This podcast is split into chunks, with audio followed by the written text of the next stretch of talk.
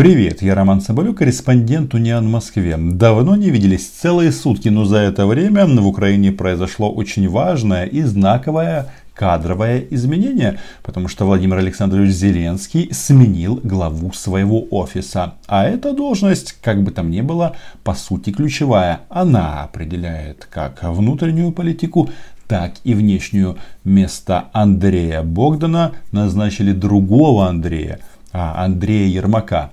Об этом сегодня поговорим. И, конечно же, а, перед этим подпишитесь на мой YouTube канал. Это событие а, важно с точки зрения внутриукраинского расклада, потому что Богдана связывали с Коломойскими. Очевидно, его увольнение ну, может привести к тому, что влияние этой группы на принятие решений может быть сокращено. А что значит а, приход в этот кабинет Андрея Ермака? Вы верите в то, что путинская Россия и сам, в первую очередь, Владимир Путин, действительно настроены на то, чтобы разрешить э, проблему востока Украины? Уйти оттуда. Смотрите, я верю в то и убежден в том, что президент Зеленский искренне хочет прекратить войну. Наверняка вы уже ознакомились с мнением людей, которые разбираются в тонкостях нашей а, внутренней политики. Но по международке это назначение очень и очень крутое. По сути, а, Владимир Путин и а, Владимир Зеленский стали ну просто максимально близки друг к другу. Их теперь разделяет только одно рукопожатие – рукопожатия Ермака и Козака. Дмитрий Николаевич Козак это заместитель главы администрации президента России и он отвечает за переговоры с Украиной. Он также еще отвечает за оккупированный Крым немножко и немножечко а, за Донбасс. Хотя это вопрос, что в его полномочиях больше. Эти люди, Ермак и Козак, знакомы. Они принимали вместе участие в переговорах по газу и по обмену пленными. Но это еще не все. Газ это, конечно, хорошо, это тепло и транзитные деньги. Обмен э, удерживаемыми лицами, точнее военнопленными, это важный, правильный гуманитарный шаг. Но самое это главное, какие будут ключевые судьбоносные решения, которые подготовят эти люди. Еще раз, Ермак имеет прямой доступ к Зеленскому, Козак прямой доступ к Путину. И им теперь больше посредники не нужны. А, важно отметить, что а, вообще вот этот а, формат взаимоотношений между Украиной на уровне администрации, он был всегда особенно до войны. Но, как говорится, с 2014 года не только много воды утекло, еще очень много крови впиталось в украинскую землю. И теперь вот этот вот формат, который существовал ну, фактически с начала независимости Украины, а, восстановлен.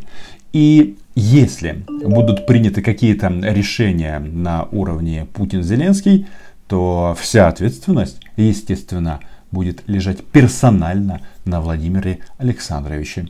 Хотя, в принципе, это не новость, потому что, ну, разве а, кого-то удивит тот факт, что именно президент отвечает а, в стране за все, как командир корабля а, или командир а, самолета. То, что Козак курирует Украину, это ни для кого не является секретом, но а, об этом с моей а, помощью стало известно официально. Об этом сообщили в Кремле. В частности, пресс-секретарь Путина Дмитрий Песков. Что еще?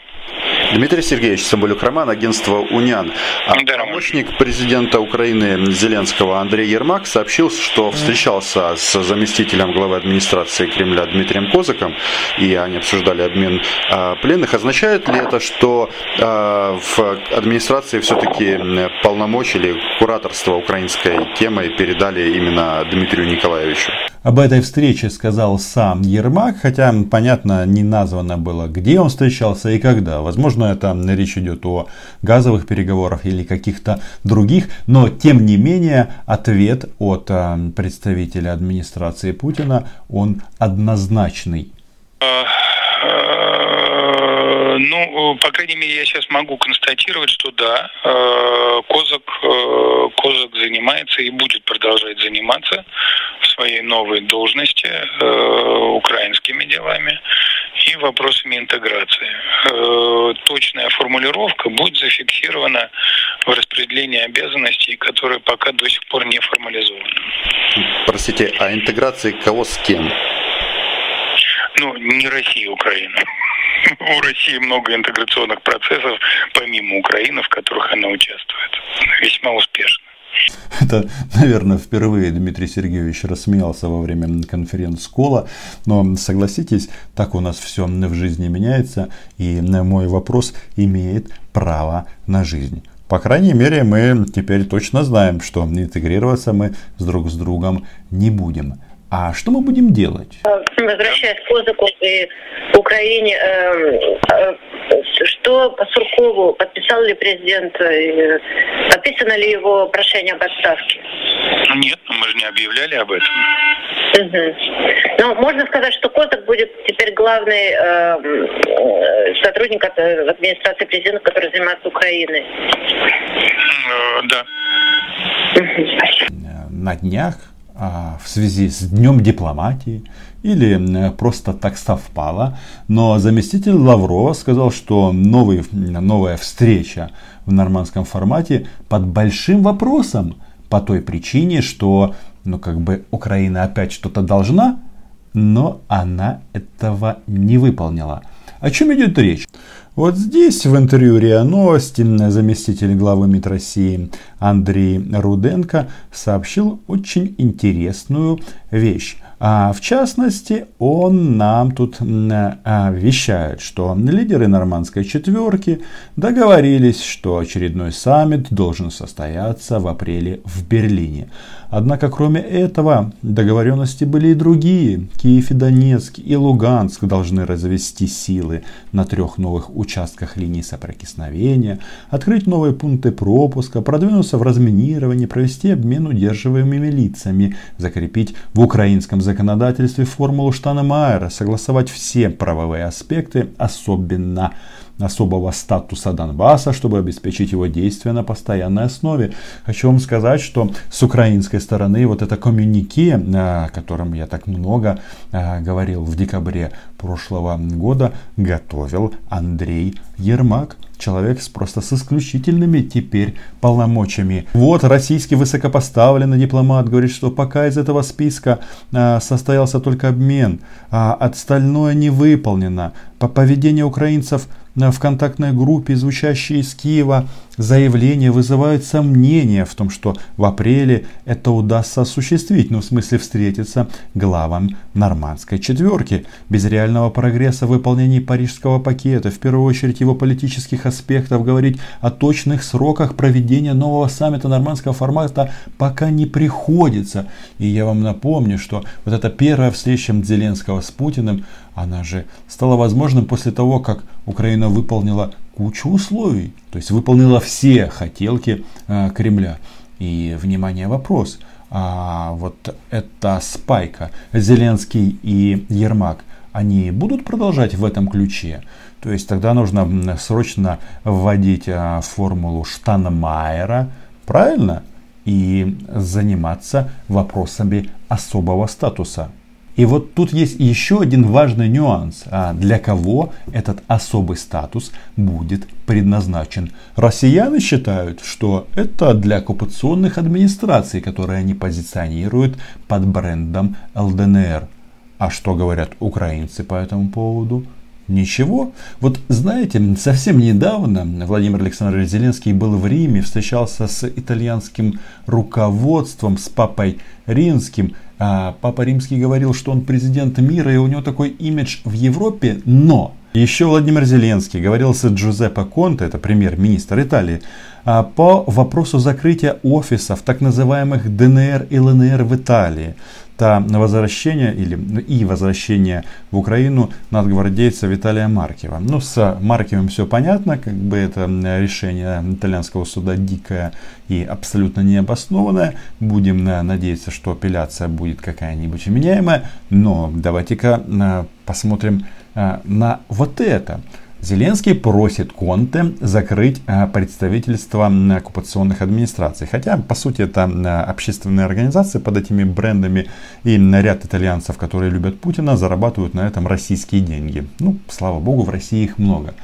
Но Зеленский просит об этом итальянца. Но почему же Владимир Александрович не обращается с прямым требованием к Путину, или просьбой, или мольбой, как хотите, а, ликвидировать оккупационные администрации? Потому что, согласитесь, есть а, как бы причинно-следственные связи. Сначала на Россия делает оккупационные администрации на Донбассе, а потом их представительство, в кавычках представительство, потому что они никто, и звать их никак, их никто не признает, а, и ничем они не занимаются. Просто а, такой это а, российский а, подход, что вот видите, вот итальянцы а, признали а, вот эти ЛНР и ДНР. Но почему-то именно к представителям России наша власть не обращается, а очень зря. И, кстати, по поводу перспектив новой встречи в нормандском формате, я тоже спрашивал у Дмитрия Сергеевича. Если позволите, еще один вопрос.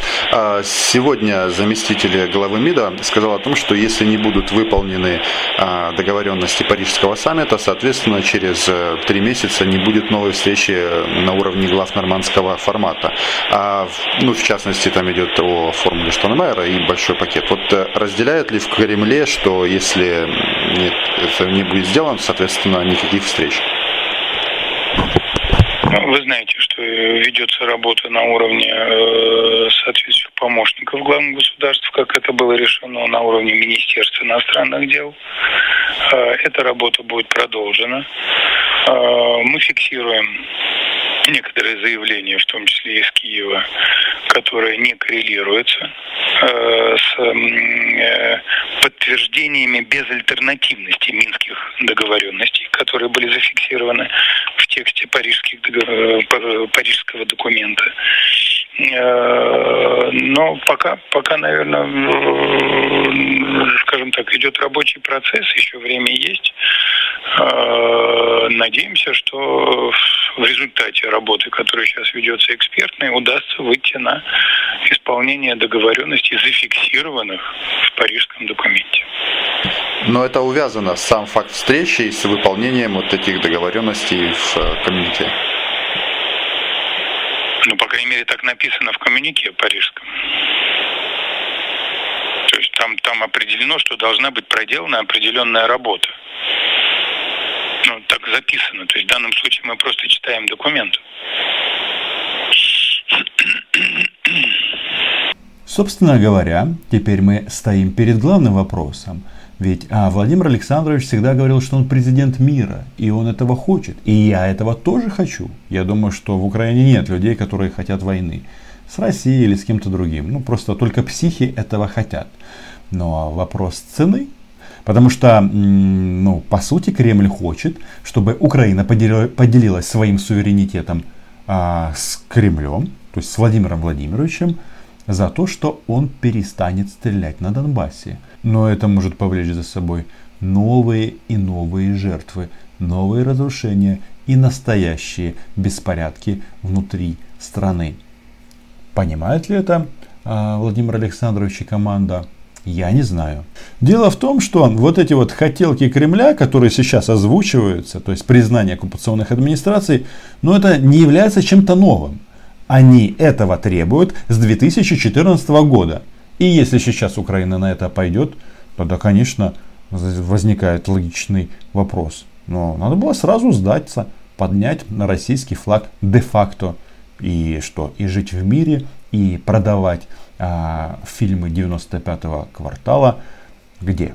Ну, как обычно, на российском рынке. Естественно, на русском языке, чтобы не нужно было делать дубляж. Кстати, э, Дмитрий Козак, о которого мы так много сегодня говорили, он же действительно отвечает за интеграцию но на постсоветском пространстве. Тот, кто смотрел предыдущее видео, э, может э, увидеть и обратить внимание, что на переговорах с Лукашенко Дмитрий Козак сидел по правую руку от Путина. А еще Дмитрий Козак занимается Молдовой. Ну, в общем, человек очень талантливый и обаятельный. Только вопрос, куда эти все переговоры нас приведут? Ведь по сути, а, повторюсь, Владимир Александрович повторяет слово «мир». Но что он подразумевает под этим словом? И на каких условиях может быть этот мир? И что должна сделать Украина, пока никто не знает. На этом все. Читайте агентство Униан и подписывайтесь на мой супер чудо а, YouTube канал. Чао!